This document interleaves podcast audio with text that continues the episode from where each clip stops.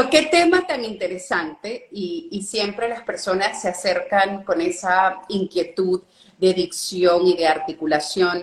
Y rápidamente, vale la pena mencionar para todas esas personas que están eh, queriendo mejorar su expresión y, ser más em, asertivos, persuasivos, elocuentes, eh, tener una comunicación con mayor claridad Bien es cierto que la dicción y la articulación, que es una habilidad chiquitita y una técnica chiquitita de lo inmenso que es la oratoria, ¿ok? No lo podemos confundir. La oratoria es un arte gigante que tiene que ver con gestión interna, tiene que ver con dominio emocional, tiene que ver con técnicas y habilidades y tiene que ver con práctica y acción, lógicamente. Y lo que es la dicción y la articulación es un pedacito chiquitito de todo lo que es muchísimas técnicas y habilidades. La oratoria tiene 111 técnicas y habilidades. No es solamente la elocuencia y la persuasión y la dicción y la articulación. Pero para esas personas que vieron el título y dijeron, me encanta o yo quiero saber de, de articulación y demás, es importante entender que tenemos que abrir la boca cuando hablamos es súper importante. Entonces los ejercicios de articulación son muy chistosos, no son nada bonitos, no son nada estéticos. Así que háganlo escondidos.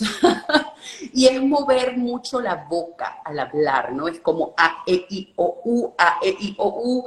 A veces hacer movimientos circulares con la lengua en lo que son las mejillas, lógicamente en la parte interna, ¿verdad?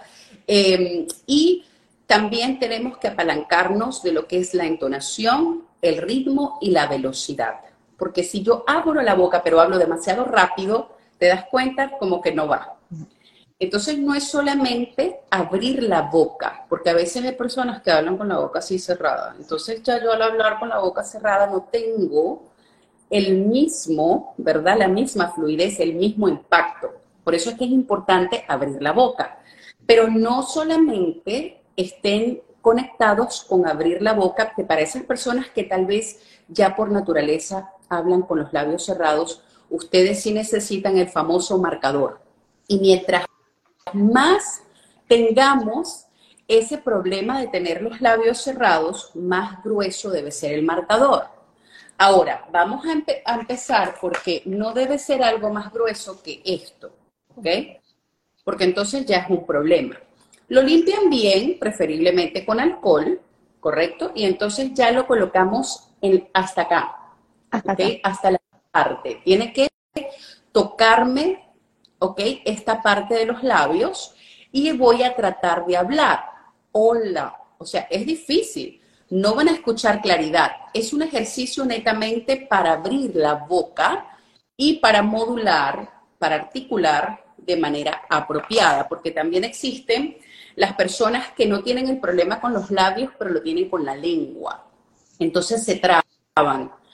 ¿Qué es lo mejor? Ustedes van a agarrar un cuaderno, van a agarrar un lápiz y van a tratar de identificar, y si no lo pueden identificar, pregúntenle al esposo, a la esposa, al amigo, a la hermana, ¿qué palabra tiendo a comerme? Entonces te van a decir, bueno, tú no pronuncias la R o te comes las S. Entonces vas a buscar un trabalengua enfocado en la palabra S o en la palabra R y vas a empezar a repetir rápido, rápido, ferrocarril, ferrocarril, y esa es una manera de empezar a crear ese hábito. Recuerden que la oratoria, al ser arte, requiere práctica, práctica, no, no existe que venga un pianista, ¿verdad? Aprenda una pieza, ya soy pianista, ya no tengo que tocar más nunca el piano porque ya estoy bien no, la práctica es súper importante. ¿Ok? ¿Hasta aquí tienes alguna pregunta? No, vamos muy bien, vamos muy bien. ¿Por cuánto tiempo deberíamos usar el instrumento en la boca? Por ejemplo, o diariamente, cada cuánto debemos hacer este ejercicio. Lo recomendable, recuerden, es que, es que vamos a hacer transiciones lentamente, vamos a aumentar el tiempo en vez de disminuirlo. Porque estos son ejercicios y ustedes se van a dar cuenta cuando empiecen a usar el marcador que generan dolor. ¿Ok? Recuerden, sobre todo las mujeres tenemos tendencia a que cuando estamos tensas, cuando tenemos estrés, lo primero que se nos tensiona, además de los hombros, es la mandíbula, como que se nos tranca, ¿correcto? Entonces, claro, al hacer este ejercicio y ser así todo expresivo, a uno, a uno le queda como un dolor extraño. Entonces no vayan a empezar con 10 minutos, 15 minutos, 20 minutos, eso es excesivo. Máximo, máximo, yo diría que unos 3, 4 minutos para empezar. Unos 2, 3, 4 minutos para empezar, luego lo llevamos a 5 minutos por una semana consecutiva, luego aumentamos 2 minutos más y así vamos hasta alcanzar 10 minutos máximo. ¿Ok? Excelente. Nos preguntan algo, nos pregunta Lourdes, ¿qué pasa? ¿Qué puede hacer ella cuando los nervios, porque en el caso de ella los nervios la atacan y la boca se le seca, o sea, se le cierra, no puede continuar conversando o hablando? Correcto. Bueno, recuerden que el miedo escénico no se elimina, se domina. Ya hemos hablado de eso anteriormente. Súper importante que te apalanques de agua, pero también de la vestimenta. Cuando yo voy a hacer una exposición, que me va a crear tensión, yo tengo que entender que yo soy la herramienta y yo tengo que estar lo más cómoda posible.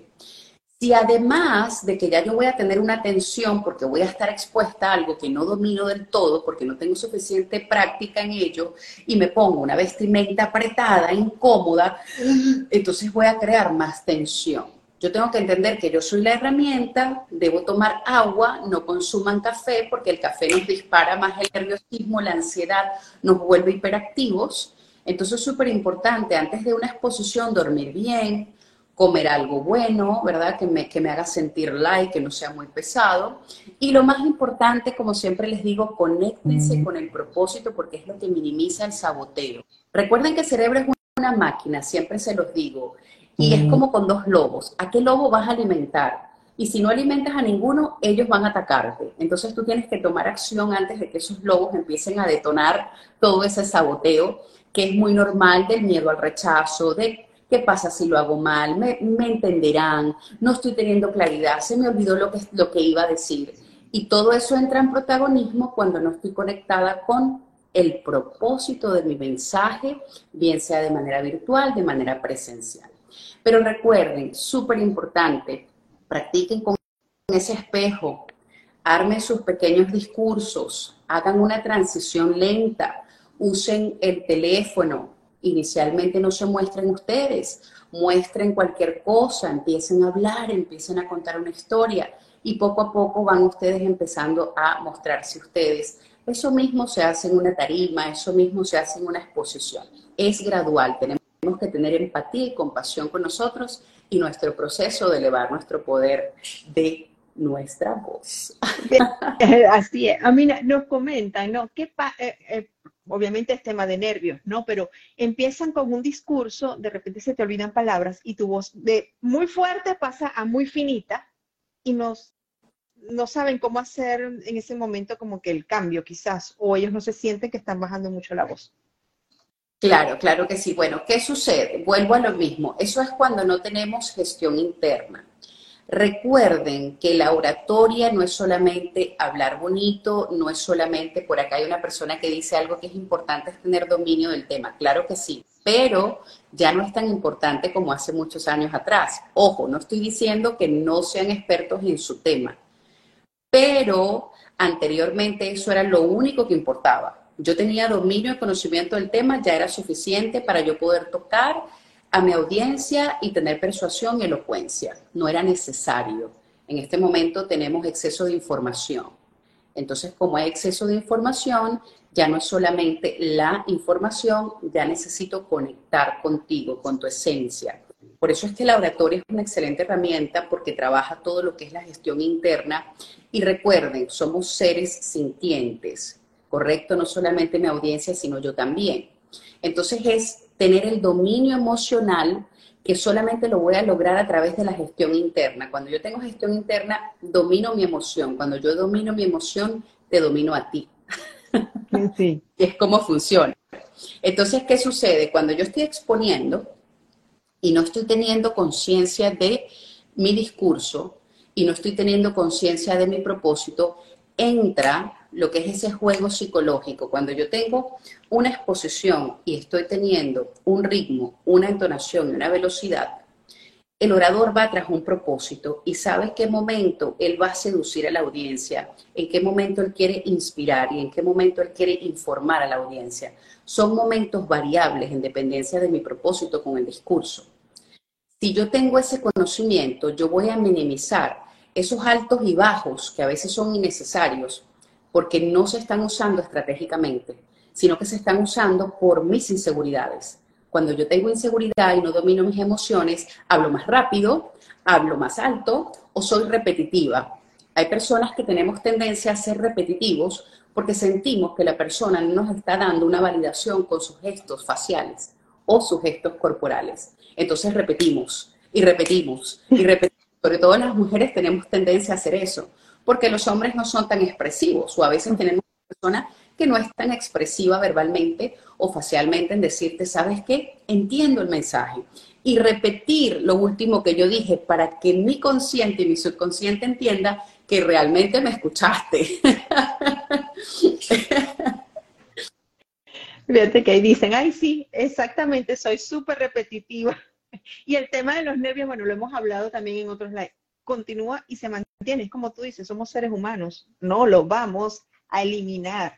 No se elimina, recuerden que todo lo que sea miedo se abraza, o sea, eso es lo hermoso y verdaderamente las personas que hacemos conferencias, hacemos talleres, estamos expuestos a diferentes audiencias. Recuerden que lo hermoso en cada exposición es que no solamente recibe la audiencia, sino que reciben ustedes. Eso es lo valioso. Y yo sé que al principio la palabra improvisación, la palabra fluir, intimida, porque uno dice, pero si no tengo experiencia, ¿cómo voy a fluir? Pero aunque te parezca extraño, ábrete a fluir, empieza a hacer actividades. Yo era una de esas personas que no me abría a hacer actividades sin que yo no tuviese el control y el conocimiento previo de lo que iba a pasar voy a llegar al parque y quién va a estar. No me gustaba como esos, esas sorpresas de llegar a un sitio y que no me dijeran, va a, estar va a estar esta persona, vamos a ir en el auto con esta persona, vas a llegar y te vas a encontrar esto, ¿no? Entonces, eso lo tenemos las personas que nos gusta como que controlar y como que todo esté alrededor de nuestra comodidad. Realmente lo importante es empezar a acostumbrarnos a conectarnos con la comodidad dentro de la incomodidad y eso también nos ayuda mucho a la hora de exponernos, porque les repito, a veces las personas están tan enfocados en el tema, el tema tiene que salir perfecto, no puedo cometer un error, y estás tan enfocado en la perfección que se te va lo más importante que es conectar. Ya lo hemos hablado antes, tú puedes decir una palabra muy mal dicha, se te puede olvidar en, en un momento el discurso, pero hiciste una broma, te reíste con la audiencia, empezaste a apalancarte de esa, de esa sonrisa, le pides a la audiencia que se aplauda por estar participando el día de hoy contigo, la audiencia se ríe y vuelves a tomar el, el control. ¿Por qué? Porque estás fluyendo y eso es hermoso. Entonces yo sé que al principio intimida, pero créanme que el espejo es la primera herramienta que ustedes deben usar. Y lógicamente en lo que es dicción y articulación, entender que es abrir la boca las personas que ya de por sí son muy expresivos no hagan ejercicios de articulación y dicción porque va a crear el efecto contrario. Si yo hablo así, soy excesivamente expresiva, entonces ya me puedo ver como una persona fake, como una persona que no es auténtica, ya carezco de credibilidad, de confianza. Y también súper importante, recuerden que la oratoria tiene algo fascinante, que es que respeta la esencia de cada uno de ustedes cada uno de ustedes, independientemente de que no tenga conocimiento en la oratoria, es un orador con una inspiración o una motivación o una información distinta, con un propósito distinto.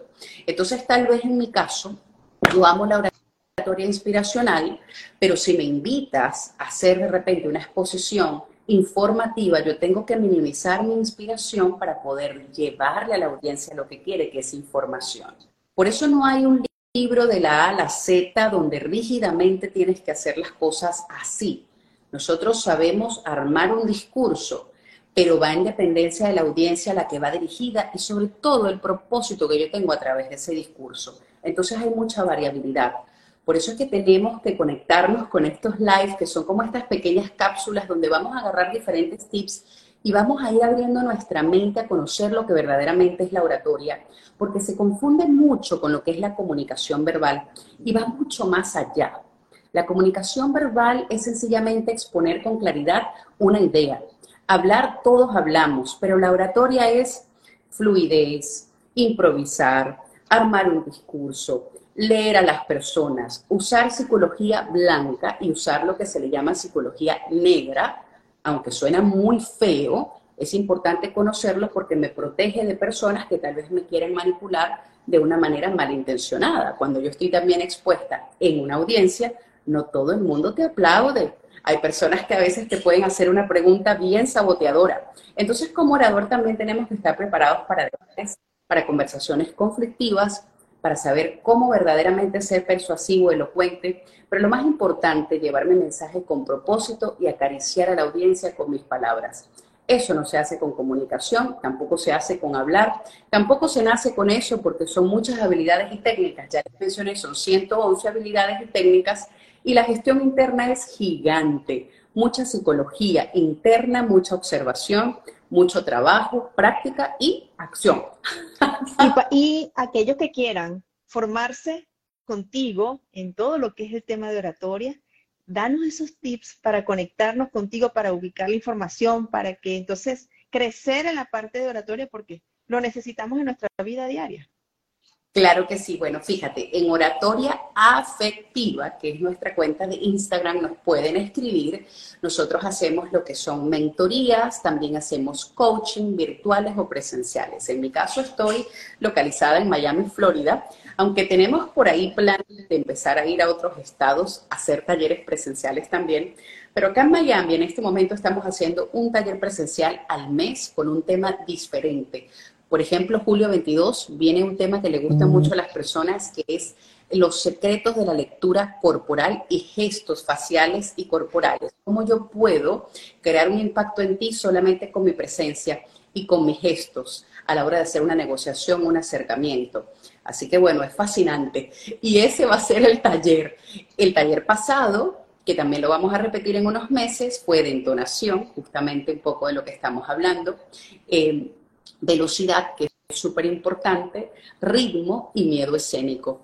Cada mes tocamos un tema diferente. También vean nuestros reels en la cuenta porque ahí les doy tips puntuales de lo que es un arco narrativo, qué es persuasión, qué es elocuencia, por qué no es bueno hacer demasiadas bromas a la hora de hacer una exposición, porque a veces creemos que cae bien y más bien hace el efecto contrario y lo hacen mucho las personas que no tienen un dominio y conocimiento de su tema y lo hacen como para desviar un poco esa situación. Entonces, todas estas herramientas son valiosas, así que en oratoria afectiva nos escriben, pueden sacar su consulta de manera virtual, de manera presencial, para que hagan su mentoría, su coaching, que vale la pena mencionar que mis mentorías y coaching son personalizadas, no tengo ningún sistema de coaching grupal, porque realmente eso no, no existe, aunque existe, pero no debería existir porque en el coaching nos enseñan que cada persona tiene debilidades y fortalezas muy únicas. Entonces mi capacitación va tras tu necesidad para cubrir en qué industria te desenvuelves, cuál es tu propósito y allí nos emprendemos en esa capacitación que es el anillo que le queda perfecto a tu dedo. Así es. Todos y, no, y eso es importantísimo para la vida diaria, para los emprendedores, para aquellos que trabajan en ventas, por ejemplo, que necesitan conectar, porque todos necesitamos comunicarnos de manera efectiva y afectiva. Amina, Amina tiene, eh, de hecho, tiene, bueno, va a tener este taller súper importante y súper interesante entonces entender si estás vendiendo correctamente, si estás llegándole a esa persona correctamente y qué bueno poderlo ver en este taller próximamente aquí en Miami, el 22, ¿no? Así es, así es. La oratoria verdaderamente ayuda a todo tipo de personas. Recuerden que desde los presidentes son los primeros que siempre tienen un coach de oratoria, conferencistas, coaches, empresarios, emprendedores. Recuerden que la oratoria viene desde Sócrates, que fue el primero en crear una academia y con la finalidad de que de darle poder y exposición a activistas, a celebridades en el ámbito histórico, ¿correcto? Entonces es súper valioso. Y lo que yo les digo de la gestión interna es fascinante porque no aprendes solamente a exponer esa credibilidad y confianza para que la gente lo crea, sino que trabajas desde adentro para tú realmente conectar con tu voz interna y conectar con tu seguridad y tu confianza con autenticidad y eso se proyecta, la gente lo siente en tu, en tu tono, en tu ritmo, ya entonces no te enfocas tanto en la habilidad, en la técnica, porque estás sintiente, estás apasionado y eso la gente realmente lo conecta y sabe que no es fingido, sabes que no es una, no lo estás pretendiendo. Así que por eso es valioso para cualquier persona y yo los invito a que se unan a nuestra comunidad en oratoria afectiva, estén pegaditos a nosotros que siempre estamos allí colocándole información valiosa para que ustedes eleven el poder de su voz, porque como siempre digo, todos tenemos una historia que merece ser escuchada y todos merecemos sanar y elevar nuestra voz, no solamente para compartir, compartirla con los demás, sino para nosotros mismos conectar con esa voz que a veces olvidamos, que es la interna.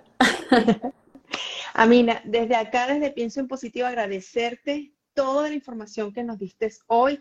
Todo este live va a quedar grabado, así que van a poderlo escuchar y, eh, revisar nuevamente. Igual va a estar en nuestro canal de YouTube. Y contacten a Mina, Oratoria Afectiva, para el próximo taller que tiene y toda la información que necesiten, porque también tiene sus eh, eh, consultas online y bien pueden hacerlo para que entonces se pongan en contacto con ella. Desde ya, Oratoria Afectiva. Así es. Amina. Gracias, me encanta compartir contigo siempre. Creo que esta dinámica es súper especial porque, como mencioné, permite que ustedes sepan de diferentes técnicas, habilidades, temas de la oratoria. De verdad que impacta nuestra vida, la comunicación es tan importante.